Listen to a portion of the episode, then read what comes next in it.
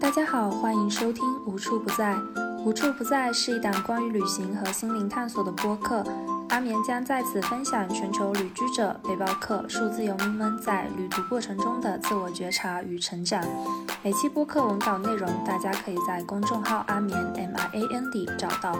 我将以旅行作为一种载体。通过这档播客记录所有过程中遇见的行者与旅修者，了解大家是如何在大环境下一步步活出自己想要的生活，并且在路上实现自我成长与心灵自由。Hello，大家好，欢迎来到无处不在播客电台。在这里，我会通过与全球各地小伙伴的对话，分享更多关于旅行中的自我探索、心灵成长以及跨文化交际等内容。今天这一期播客应该算是一期非常特别的版本吧，因为这期播客我没有邀请嘉宾，然后所以算是一个我的单口。对，然后这一期我也想要尝试录一期中英文版本的。为什么要做这样的一期播客呢？其实是上一次我跟一个好朋友朱迪，我们聊了一下关于录播客这件事情，然后同时。嗯，我也跟 Rice Panda 米熊也一起有聊到了关于录播课这个事情，因为我们大家都有在做自己的播客，然后就会开始聊到自己为什么要做这样的一档播客，以及嗯，在这个过程中我们收获了什么，播客于我们而言的意义到底是什么。所以我觉得，呃，在聊到形式的这个部分的时候，大家都有提到可以尝试去。通过播客来提升自己的一个语言表达能力，然后我就突然有一种，哎，我好像也从来都没有做过这样的这种单口播客，所以就觉得还挺有意思的。同时，我可能也想算是想要通过这样一档播客来挑战一下，看看自己能不能就是自说自话。对，嗯，其实说到这个点，我突然想起来，我以前有一段时间在自己的情绪状态不是太好的时候。自己尝试过一种方法，其实也是无意间尝试，就没有人告诉我。嗯，它其实就是自言自语。比如说，我走在路上的时候，我会受就是受困于某件事情，然后让我一直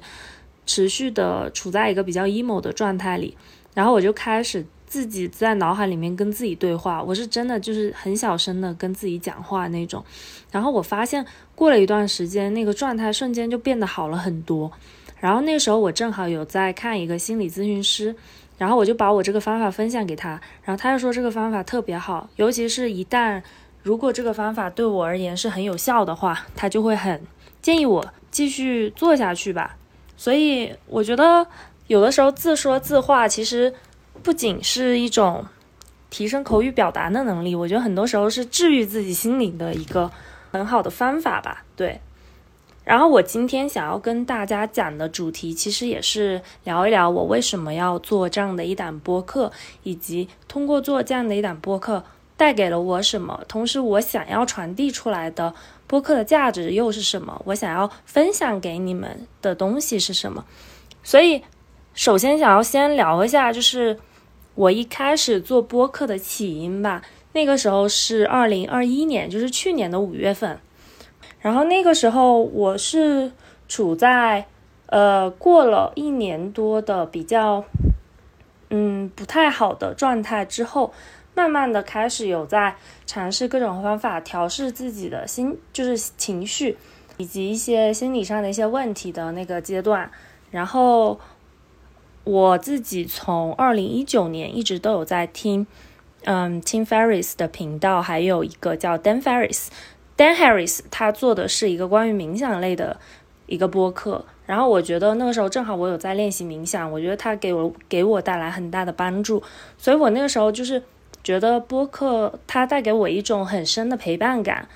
然后我也感觉拓宽了很多自己的视野，所以那个时候我就在想着，我自己也是属于那种很喜欢跟朋友一起聊天对话的这样的一一类人吧，那我为什么不自己尝试着？做这样的一档播客呢，然后一开始的话，我是想要去呃采访自己身边的朋友，所以一开始的时候，我想的是采访我在澳洲打工度假认识的朋友，因为那个时候我已经回国一年了，但是我那个时候其实还是处在一种没有回过神来的状态吧，可以算是，就我心里会一直想到，当时我们一起相处的场景。就是我，我就是那种记忆力特别好的人，特别特别好。我会时常梦到跟大家一起的时光，然后我会一直记着大家很多很多细节那种人。所以我就，嗯，那个时候又很，其实挺想他们的，有的时候，但是我又不知道，就是隔了那么久，不知道要以一种什么样的方式来跟大家对话。比如说，我如果打个电话。给朋友，或者说我我发个微信给他们，我最多可能就问问你，哎，你们最近怎么样，在做什么事情呢？那可能就没有什么太多下文。如果你突然间开始通过微信，然后就打那些特别深的那种对话，我觉得也不太现实。所以我那个时候一开始想的是采访在路上认识的朋友，我觉得可以通过这种方式。增加我们之间彼此的链接，同时我也可以了解到他们目前正在做的事情。因为很多朋友他们在结束了打工度假之后，有的是继续留在澳洲转了学签，就是开始留学读书，然后也有很多去了欧洲，比如说去欧洲留学，或者说去旅行。所以我当时采访的第一个是我在珀斯认识的一个小伙伴 Chris，他当时是在珀斯的邮局里上班。这个朋友其实算是我，我一直在心里，就是我，我每次都是给他称呼都是 Chris 小天使，对，因为那个时候我刚到珀斯的时候，啊，就人生地不熟的，然后我又没有交通工具，珀斯的，嗯，那个交通特别特别的，就是没有车，特别的寸步难行，我感觉。然后 Chris 那个时候他就特别好，然后就来搭，就是在我去了青旅，然后又。送我去各种看房子什么的，然后我就觉得他真的特别特别好一个人，所以我我后来去了，后来我去了 Ronis Island 这个岛上面工作之后，是我我但凡有回到珀斯，我都会就是约他一起玩这样子，嗯，所以那他后来去了爱尔兰留学，然后我就想要跟他聊一聊他最近的现况，所以我跟他采访录了一期关于澳洲的。打工度假，他打工度假时候的故事。然后另一方面，其实我也是想要通过分享别人的故事，然后来就是别人在打工度假或者别人的背包客生活，然后来分享他们的一些特别有意思的故事。因为我刚回国那段时间，其实自己有开始梳理一下我自己之前在旅行路上的一些事情，然后。嗯，有一些我会收到一些很很少，不不是很多那个时候，但是收到的反馈都让我觉得，我觉得这个事情还挺有意思的，就是挺有趣的。就是我包括我写一些关于澳洲打工度假的攻略啊什么的指南之类的，就是会大很多人给我反馈，觉得很受益。所以我就觉得，那我身边的朋友他们也是做这样的一些事情，他们也有自己打工度假的经历，就每个人在。嗯，间隔年时候的体验都是不一样的，所以我就想分享更多不太一样的故事给大家。所以我那个时候就做了一这样一档，名字叫我采访的第 N 加一位背包客。这个播客的名字就是这样的来源。对，然后当时采访了第一期之后，我那个时候刚采访完，我其实不会剪辑。我那时候采访完他，我都不知道怎么用剪辑工，怎么用剪辑软件。然后我当时还问 Chris 怎么用，然后。Chris 就是简直就是小天使，他那时候还说他来帮我剪辑，然后我就觉得这个也太夸张了。那难道说我之后就是采访之后我要继续做播客，然后采访每一个人我都要请朋友给我剪辑吗？这也太不现实了吧！然后我就开始逼自己，push 自己去学那个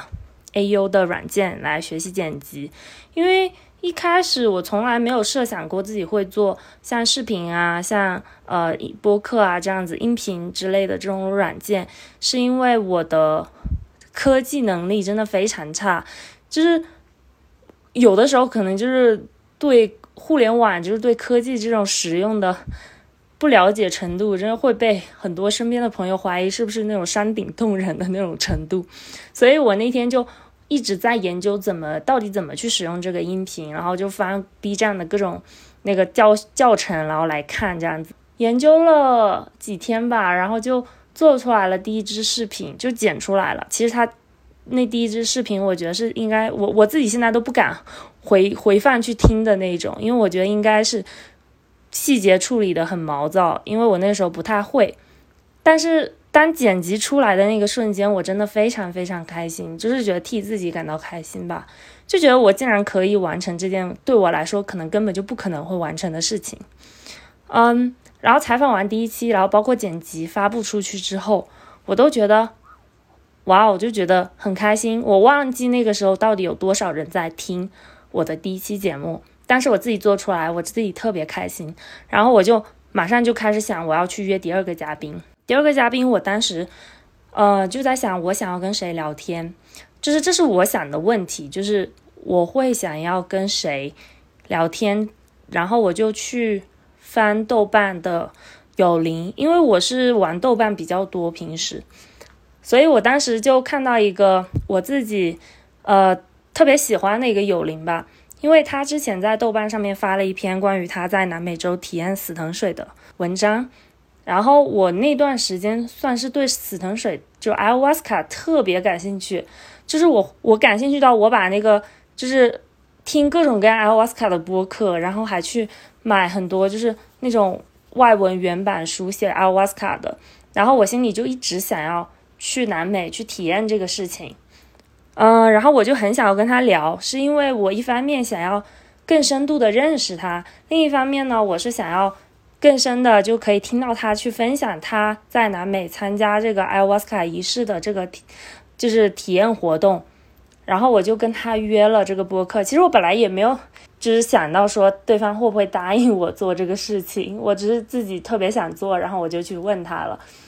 结果他就很爽快的答应了，然后我就觉得好开心。然后前期我就在那里做那个提纲、采访大纲什么的，然后我们就一起录了这样的一期播客。觉得虽然说他在文字里面已经写了很多他关于参加这个仪式以及他平时旅行的一些经历，但是通过他的表达，还是有很多非常更加就是语言表达可以让他这个经历本身变得更加的饱满跟丰满。然后我听完之后，我就觉得哇，我就是觉得我对这个仪式有了更深度的了解，而且就是特别的憧憬吧，就是有那种特别向往的感觉。他的故事其实是另一个视角，因为他不是他没有之前去 working holiday，然后但是他去了，嗯，全球很多个国家都是一个人，就是背包穷游这种，所以他的故事其实是很不一样的。而且我没有去过南美，然后没有去过拉美那些，所以就是在他分享的故事里，我会感觉跟他一起到了那个地方，这个让我感觉特别棒。然后做了第二期之后，就觉得啊。一发不可收拾，然后就陆陆续续我就开始想要采访。那个时候，因为我觉得我还是属于那种一直想要，我是属于那种一直想要不断的去挑战自己的那种人，就是那种类型的人。所以我就觉得我要再去采访让我自己觉得更有意思的人。所以我后来就采访了台湾朋友，因为我在想说，嗯，台湾人在打工度假的时候会不会跟我们。内地去打工度假会有一些不同的视角，因为对他们来说，嗯，就是在我打工度假的路上遇到过很多台湾朋友，然后我觉得他们很多让给我的感觉是想要去澳洲挣钱，或者说想要去澳洲，就是作为他们的初始站，因为他们觉得这个算是背包客小白的入门国家。我不知道为什么，因为台湾人的护照可能相对来说更好用一些。就他们还可以去欧洲打工度假，也可以去加拿大还有美国打工度假，所以特别好用。然后很多人就会选择去澳洲作为第一站，去学习一些如何成为背包客这样子。就很多朋友会这给我这样的反馈，所以我就想要听一下这个台湾朋友他是怎么去，呃，给他的打工度假做一个，嗯，做一个怎么叫怎么说呢？就是。整总那个陈词总结吧，对我觉得最后我不知道那个陈词总结给我的感觉可能都变得比较模糊，但是我们算是一起回顾了当时我们一起在农场里面的生活的经历，我突然一下觉得非常的感动，就是我觉得当时在那么艰苦的环境下，结果想起来就我们俩想起来就全都是。我们大家在一起特别开心相处的那些片段，然后我当时就觉得哦，特别特别的有感触，就觉得这个事情好像发生在昨天，但它其实已经过去好久了。当时身处在当下的时候，每天我们大家会一起觉得吐槽这个农场怎么这么坑，怎么这么坑人，然后环境怎么会这么恶劣。但是我们最终回想起来的都是那些我们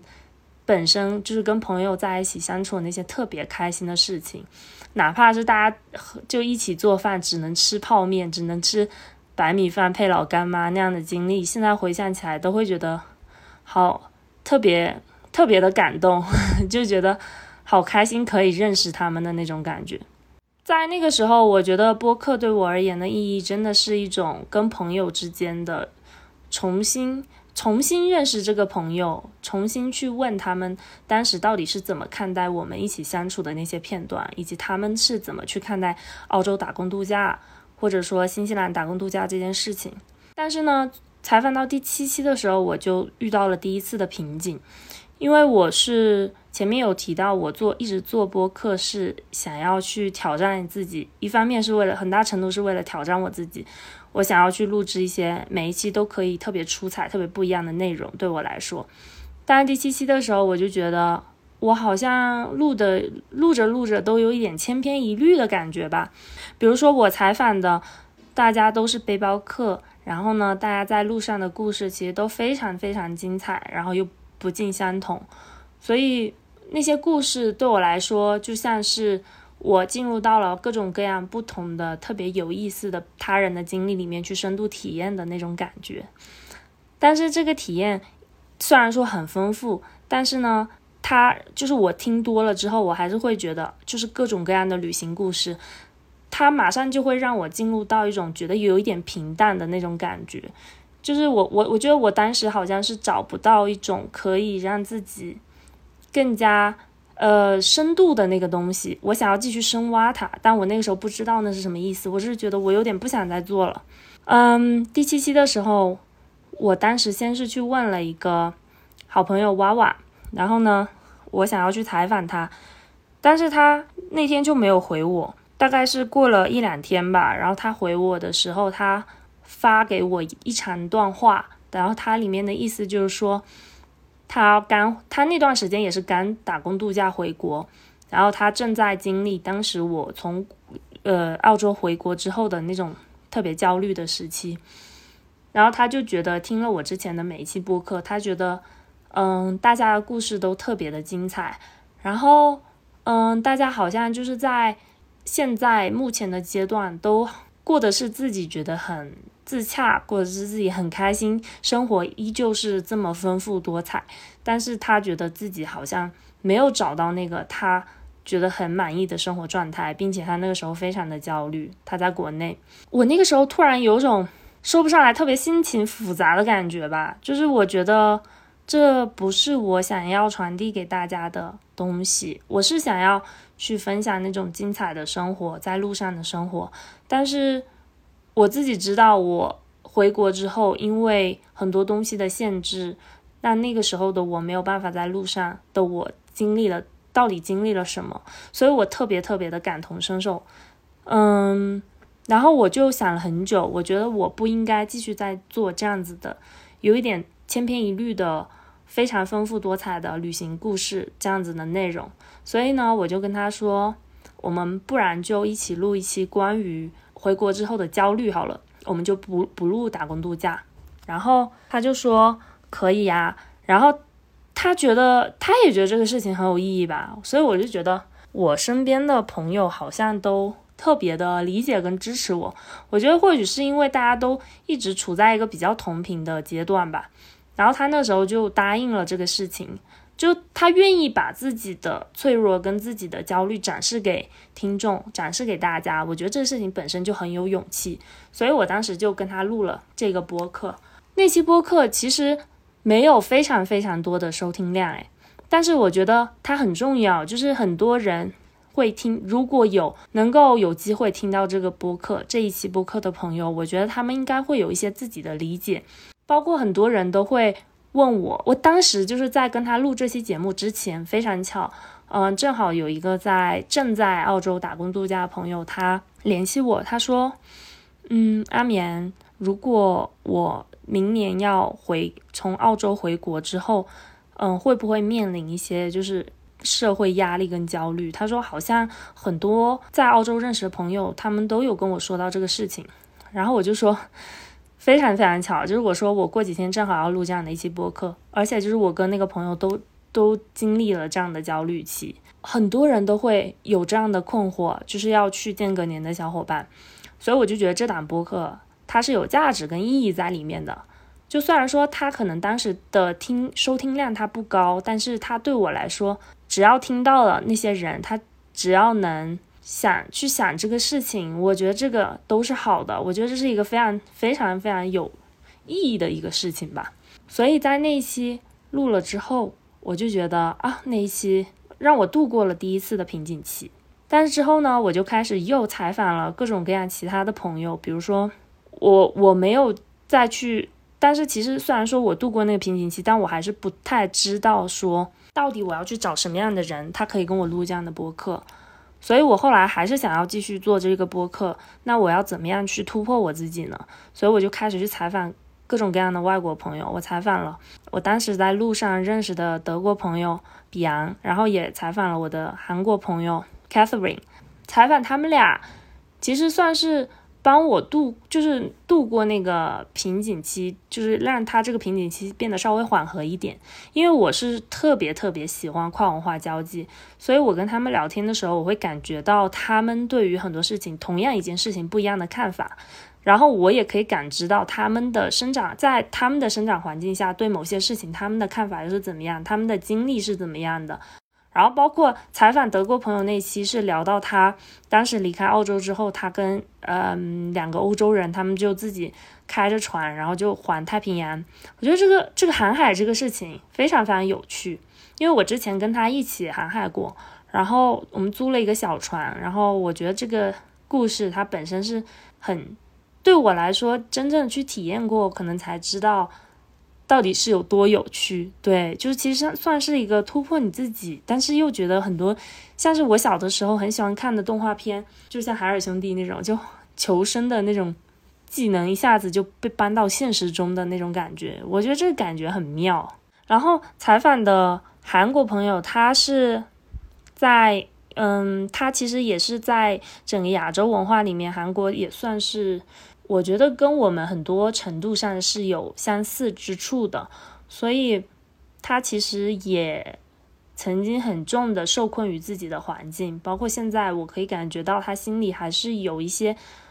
没有能够完全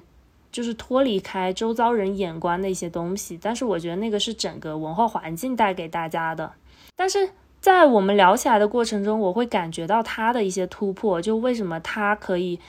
呃，放弃在韩国本来的那种体制内的工作，然后去澳洲去做按摩师，然后去学习幼教。他其实已经一步一步的在突破他自己，同时认识的不同国家人也在告诉他，年龄还有你的阶级根本就不是什么问题，就是你只要做你自己，你只要开心，只需要开心就好。所以那些也是给他带来很大很大的影响跟震撼的。我觉得那个是我们。突破我们舒适圈，就像是把我们拉出舒适圈的那个手一样。我觉得这些旅行路上的故事，是让自己不断的去成长的。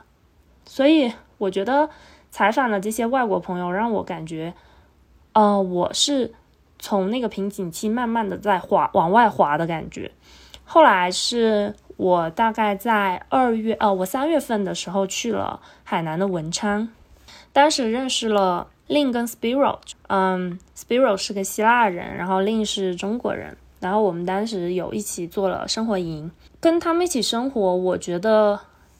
是一种让我对环保这个事情有了更深层次的理解，以及跟自然之间的连接跟贴近，还有让我学会了沉默的意义。所以那个时候在文昌，其实是一场很塑造我自己的改变吧。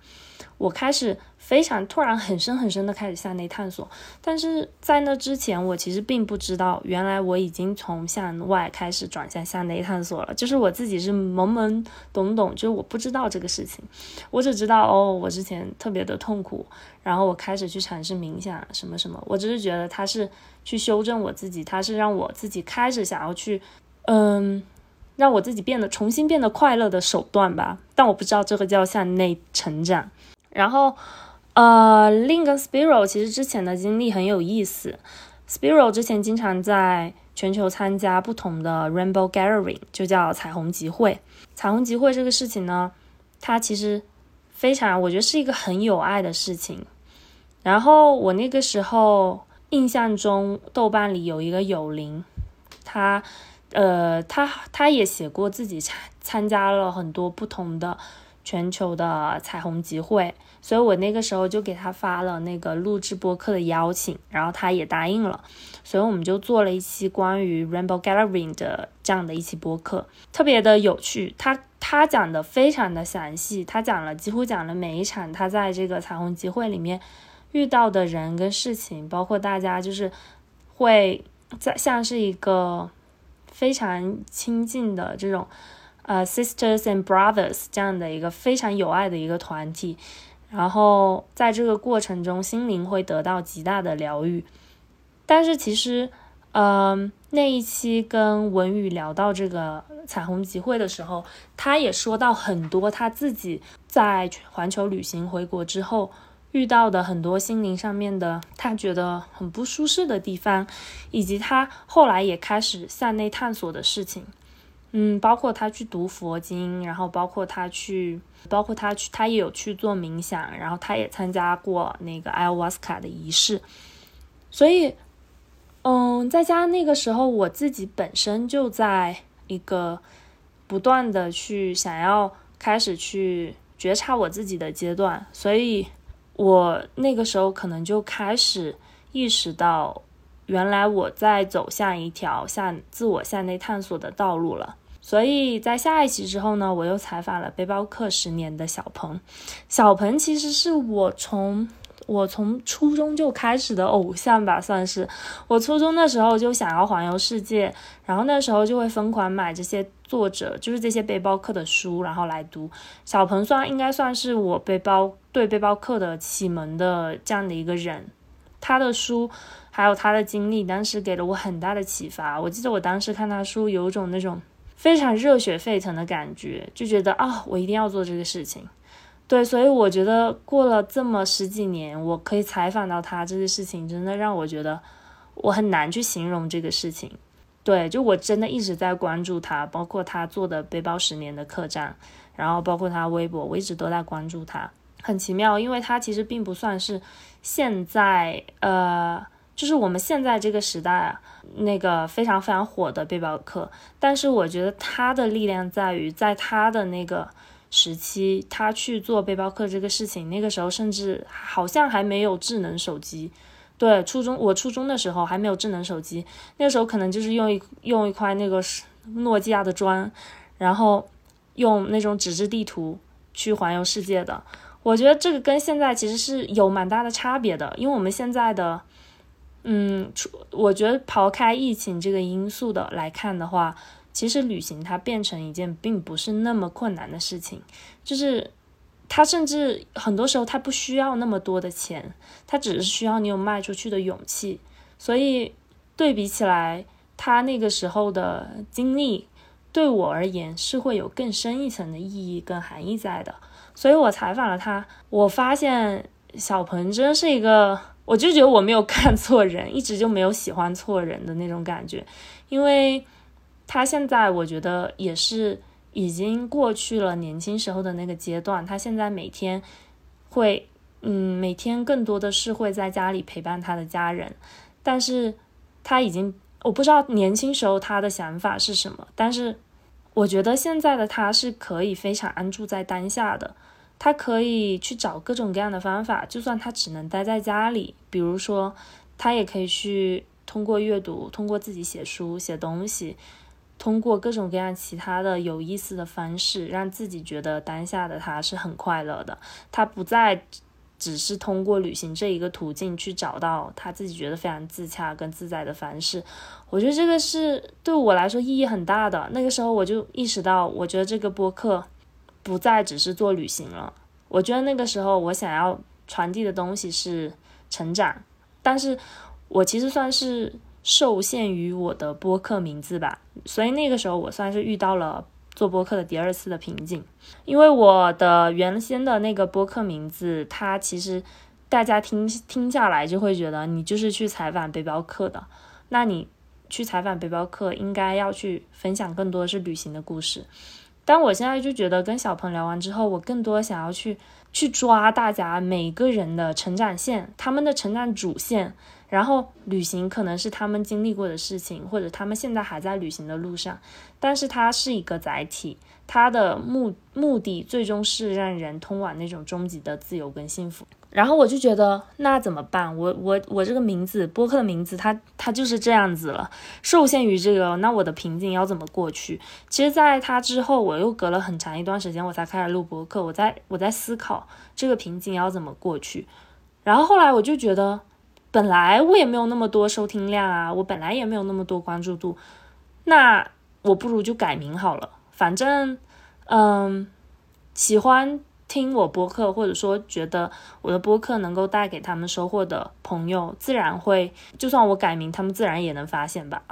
然后我就改名了，对我改名就其实没有花很长的时间，大概两天吧，我改成了现在的无处不在。因为想要起这个名字，其实是当时看到的一本书，叫《Neither Here Nor There》，就是一个英国人写的书，他写到自己在。欧洲旅行的一些经历，然后在这个过程中，他他非常真实的展示了，就是那种非常不开心的旅行体验吧，算是。然后最终他回归到自己生活的这样的一个状态，就是大多数人想在这个时代下，大家比如说我们看到的社交平台，大家呈现出来的旅行状态有不好的。但是很多也是很好的，就是会有一个这样的一个转折，你过程中经历很多不好的，然后你最后是到达一个很好的。那这个作者他特别有意思，他写的全是不好的，他会讽刺这个国家，嗯，北欧这个国家特别的这个人特别，这这群人他们这个事情特别冷漠，那他反映出来了什么东西，或者说他去追根究底这些。人在这样的社社会环境或这样的文化环境下，为什么会这样子？对，所以我觉得这个事情特别有趣，有种，而且它的讽刺意味特别浓，就是他会用一些特别有趣的、幽默又讽、幽默而讽刺的话术来去表达这个东西。我觉得是一个很特别的旅行作者。嗯，然后我就觉得我想要做跟旅行有关的，但是又要。跟自我成长为都要又要以自我成长为主线的这样的一档播客，那我可以怎么起名？所以我就想到了他的书，然后我想到了我自己要做这个事情，然后我就起名为无处不在。因为我是想要，我一开始的时候是会觉得脚步无处不在很重要，勇气是非常重要的一件事情。当我有了勇气之后，我可以去往任何一个我想去的地方，但是。环境它不是这样给你去定义的，它可以随时去限制住你的脚步。那我们怎么样才可以不被环境限制住呢？我当时一开始的时候跟北斗一起创业，他当时说了一句话，让我一下子就觉得，哦，我想我我愿意跟这个人一起。嗯，他当时说，如果把我丢在一个监狱里生活，我觉得就是一直生活着，我觉得我也会很幸福。我觉得当时真的是给我非常大的震动吧，跟触动，因为我是属于那种以前就是属于那种我想要去哪儿，我一定能去，我必然能去成。我觉得我，嗯，被赋予的最好的、最大的礼物应该就是勇气吧。我从来不担心自己能不能做到这个事情。我觉得只要我想要去到一个地方，我觉得这过程中的危险那些什么的，都只会被我当做。我的一个经历，所以很多时候我也是一个很冲动的人，但是我其实一点都不自由。但是这个事情是我在嗯疫情之后我才意识到的。我意识到我不自由，我一直觉得我自己很自由的，我想去哪里就去哪里，我可以穷游，我可以花很少的钱，我可以去打工，但是我还是不自由，因为我被我想我以为的这个东西束缚住了。就是那个时候，可能这句话也算是我之前看的一本叫我不太记得，就是克里希那穆提一个印度印度人写的一本书，然后它里面就是有讲到这样的类似的一句话，然后我当时就猛地好像把我拍醒，我就觉得自己被我所以为的那个自由束缚住了。我甚至当时一度在想，这是不是只是我的另一种形式的欲望而已？然后在听到北斗说这这样的一句话的时候，我就会觉得，我想要去追求那个终极自由。我希望我的心灵是可以无处不在的，而不只是我的脚步。所以我就改了这样的一个名字。然后改名之后呢，我就去采访了生命教练 Karen，然后还有因为暴食症退学休学的鱼丸。去，我们开始更深度的聊到了各自的一些向内探索之路吧。鱼丸他其实，嗯，跟我聊到的很多东西，我们前期就像我们分为了上下集，上一集我们主要聊到的全部都是关于他的成长，就是他是经他经历了到底是怎么样的一件事情，抑郁症跟暴食症又是什么，他到底是怎么走出来的。其实这一期播客给我反馈非常非常意义重大，甚至有一个好朋友他。因为自己的精神状况的问题，然后他听了这档播客，然后来找到我。那个时候，我突然觉得我我被赋予了很大的价值，因为我提供了情绪价值给别人。我觉得我让他可能看到了一些希望吧，我不知道，但是我觉得他能找找到我，并且我可以去跟他聊这些事情，我觉得本身就是一种对我的信任，以及我看到了，我真正的看到了这个博客的意义。它不只是让我去玩一玩而已，或者说它也不只是让我通过这个播客可以跟朋友深度陪伴这样的一个深度聊天的这样的一个链接，它更多的是让我看到了我想做更广大一点的事情吧。我想要去传播这个能量跟价值给大家。我开始想，这个播客它的主线其实最终始终都是贯穿我自己的成长的。从我最先开始做的那第一期播客，是因为我自己喜欢。我觉得播客能够陪伴别人，能够让我跟我的好朋友深度的去链接，链接到彼此。但是再到后来，我自己开始从向外探索到向内探索之后，我的播客的节奏甚至名字都在随着我自己的成长而改变。我觉得这些事情回想起来，它就像是一个我的记录册，或者说我的自传，只是它是通过我跟他人的对话来形成的。虽然说，我直到现在还是忍不住想要去向外探索更多一些，但是其实向外跟向内二者之间，他们是不违和的，并且他们其实已经，比如说像向内探索，它已经融入到我的血液里了，就是我必须开始走这样的向内探索的道路跟自我觉察的道路。昨晚我跟朋友其实有聊到这个事情，然后我突然觉得，真的是命运无形之中给我安排的路，必然是带着挑战性的。因为向内其实对我来说是一件非常困难的事情。我常常是那种会 judge 自己的人，我会很在意别人的眼光，我总是 judge 我自己。我做采访的时候，我不知道怎么去很合理的去表达这些，所以有的时候别人可能会觉得我是一个现在的状态来看，我怎么可以这么的自洽、自洽的躺平、自洽的在这个沙溪这样的一个小小镇生活。很多时候，我其实不知道怎么面对困境。我甚至下一下一次面对我自己的情绪内耗的时候，我会开始质疑我自己为什么没有一点进步。但是，我觉得也是由于这样，我才不得不去面对生命中的各种波动跟起伏吧。因为生命中必然存在各种各样的黑天鹅现象。但是，我觉得命运的安排让我想要让自己变得越来越强，然后去强大到可以去面对。到任何的问题，面对到任何的波动跟不好情绪、负能量侵袭我的时候，我都可以像一根弹簧那样去不受它的影响吧。我觉得这个是很重要的。同时，我觉得播客它其实现在来看，我会去，因为我之前一直都在听嗯国外的播客，我可能听美国的播客会比较多一点。国内播客我很少听，但最近这段时间，因为我自己想要认真的去做，我想要去推广我的东西，我希望它是可以让更多人看到的，因为我看到了它的价值，所以我希望别人也可以跟我一样，也看到它的价值，所以我想要去听别人的播客，去听国内其他的。嗯，做的比较好的主播，他们是怎么样去做自己的博客的？然后我在自己不断的去修正我自己，就我想要去精进它。我觉得它已经变成一个我很重要的主线，所以我觉得蛮有意思的这个事情，我觉得很开心。然后就是一直有从头到尾到就是到现在一直都有在收听我博客的朋友，嗯，我特别希望它是真的可以带给你们帮助，并且要么让你们获得勇气也好，从最初的那几期可以带给大家勇气也好，或者说到后面也可以让已经走到向外探索，但是又也跟我。类似或者说开始想要走向那探索的朋友，可以让大家看到你真的不是一个人。对我其实很多时候觉得，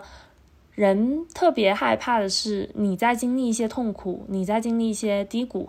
但只有你一个人。其实不是的，就是任何一个人，甚至是网络上的一个跟你留言、跟你说话，甚至是像我，只是做这样的一档播客，我可能并不认识你。但是你可以从中获得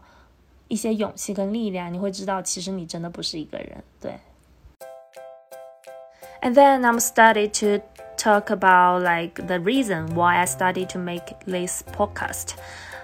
Why I try to um you know like record this English version as well because maybe I think it's the it's a very good opportunity for me to express my my feelings with English because I always so into the English or some other languages, for example, like the Spanish or the French as well. So, but you know, like recently, I'm I think I'm a little bit lazy and I study to make me just chill and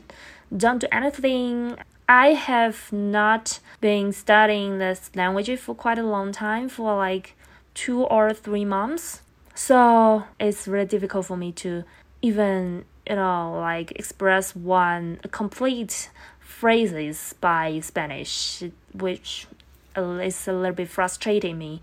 Um, but anyway, so that's why I wanted to like say something to myself, speak some other language to make me feel like I am not like giving this one up. So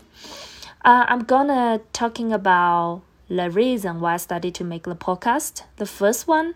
is that I wanted to reconnect with my friends, my old friends, the friends who I met on the road in Australia, or the friends that I met online, for example, in Douban, or you know, like the Instagram or something else, we can talk about our own language, our own culture, and it's quite important as well for me because I was a little bit timid about talking with them again. I don't know how to start it because everybody has already studied their own life. It's not that simple for us to just dive into the very deep subject, I think. Um, so I figure maybe we can use this as an excuse to start to make to start our conversations, our deep conversations as well. That's the first reason I wanted to make the podcast at first. And the second one is that making podcast is a very good reason for me to improve my expression skills, I think. Um, sometimes when I reheard my podcast, my voice, I just realized that I just expressed in the wrong way or I used too much like then or um, like in English. My friends also talk to me like that, so I think maybe I should change it. I should did this one on purpose to change some of my expression skills as well. The last one is that I think because before I listened to a lot of podcasts of Tim Ferriss or the Dan Harris. Dan Harris used to be a very good guy for me to learn how to meditate or how to learn the Zen courses and how the Americans right now think about meditation as well. I think they gave me a lot of inspirations as well. So I tried uh, I tried really hard to learn about that, and I wanted to have these kind of conversations with different areas of people as well. So that's why I made this podcast. The first version of my podcast was totally about backpackers and their travel lives For example, I interviewed for like several people, several friends who I met on Austra- who I met in Australia, like Chris or um, Skyler. They shared with me their experience when they work and holiday in Australia and which was a huge inspiration for me because we experienced a totally different life in one country in one like the gap year so I started to feel like this podcast gave me a lot of values as well. But when I interview for like six six people, then I started to meet one challenge, which is a lot, which means a lot to me because during that time I asked one of my friends who also worked in Australia before, and she just went back to China and she was experiencing a very depressed time, depressed period during that time. And she didn't reply me immediately, but after several days, she just replied me with a very long phrases. She she just said to me like she didn't want to have this conversation with me because she listened to my my podcast before and she thought that everybody's life was fantastic, was so marvelous, but she, but hers just like messy one because she didn't find the she was experiencing this kind of depression time and she didn't know how to deal with it. I totally understood it because I just experienced this type of you know depression as well. I also had very serious emotional issues as well. I even you know had like some alcoholic issues. I also, I mean, like, I, I exactly knew what was happening to her. I just told her she was not alone, and I started to rethink about the meaning of why I was making that podcast. Because I didn't want it to make my friends or even make other people to think about oh everybody else uh, some other other people's life was so fantastic but just me i'm such a loser or something like that. I didn't want other anyone to feel that way. So i just told her that if you i asked her actually i asked her if you want to make one podcast with me about just about the depression about the frustration about the anxiety in our life. And she said yes. Then we just started to make this one. And I think it was such a huge success. Even though during that time we didn't have I didn't have a lot of listeners or subscribers. Not too many people listened to that episode as well. But I didn't care because I thought I make such a huge contribution to other people, to the people who was listening to my podcast at that time. And I was like, oh yes, I finally just go through that challenge as well. Um, however, how to say that? After that episode, I still didn't know exactly what kind of podcast I wanted to make. Then I just wanted to give I wanted to give me more like freshmen, like give me a much more um, give me much more freshmen in my life, uh, in my podcast. Um, so I interviewed some other foreigner friends, for example, Bjorn and like Catherine. They came from Germany and Korea. Um, Bjorn used to be a very impressive person to me. He gave me a lot of inspiration, I have to say, because he was a really, really, really nice person. And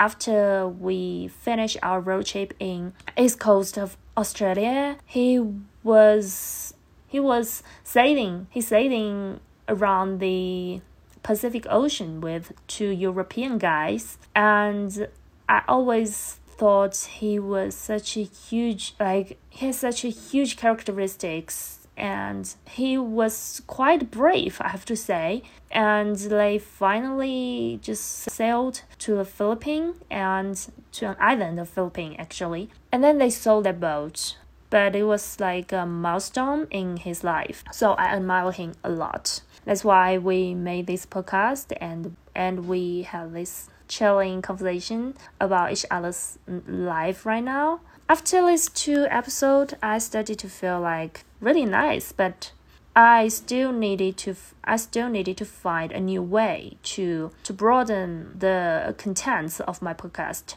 And during that time, I was in Serendipity Space in Hainan, and I new spiral ending then their life also make me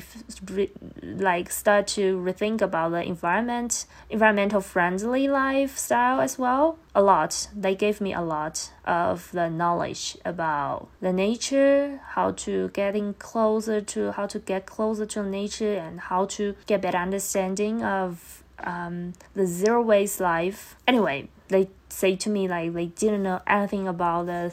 zero waste uh, living style as well before. I also learned about the rainbow gathering in the world wild. This one is quite cool. Actually, I remember during that time I had one friends in social media. She used to take part in different types of this kind of activities like the rainbow gathering or the ayahuasca. So I just directly asked her if she wanted to have this conversation with me about talking about like the rainbow gathering or her or herself discovering and she just said yes. Then we just made it she really talked a lot about the self the part of the self discovering about how she find her true self after she went back to our own country and how she traveled around this world and how this all these different types of cultures shaped her shaped her characteristic. I do believe that during that time I was that type of person. I'm also on the road of self discover. So after this one episode, I interviewed the Xiao Um, he used to be my idol. I have to say, he used to be my huge idol. I admired him a lot, a lot, and I followed him for like more than 10 years or more than 15 years. I started to know him when I was around just 12 years old. During that time, I started to have my own dream about traveling the world. But when I talked with him, it was like such an amazing thing for me, such an amazing experience because he said to me a lot about his past and uh, right now he can be just in the moment wherever he was staying, which means a lot to me because that's exactly the person I wanted to interview. I just know it. That's my that's my second time Then I'm gonna um, change the version of my podcast. Then I started to change the name of my podcast because before I um, read one book. It was written by an English guy called Norn. He said one book called Neither Here Nor There, which was about um, he was traveling in Europe, in North Europe, and he used a very sarcastic way to talk about all the experience, all the people that he met on the road. Um, it's quite fresh for me because what I saw in our daily life is that people they usually use some fantastic way or they show how their life is so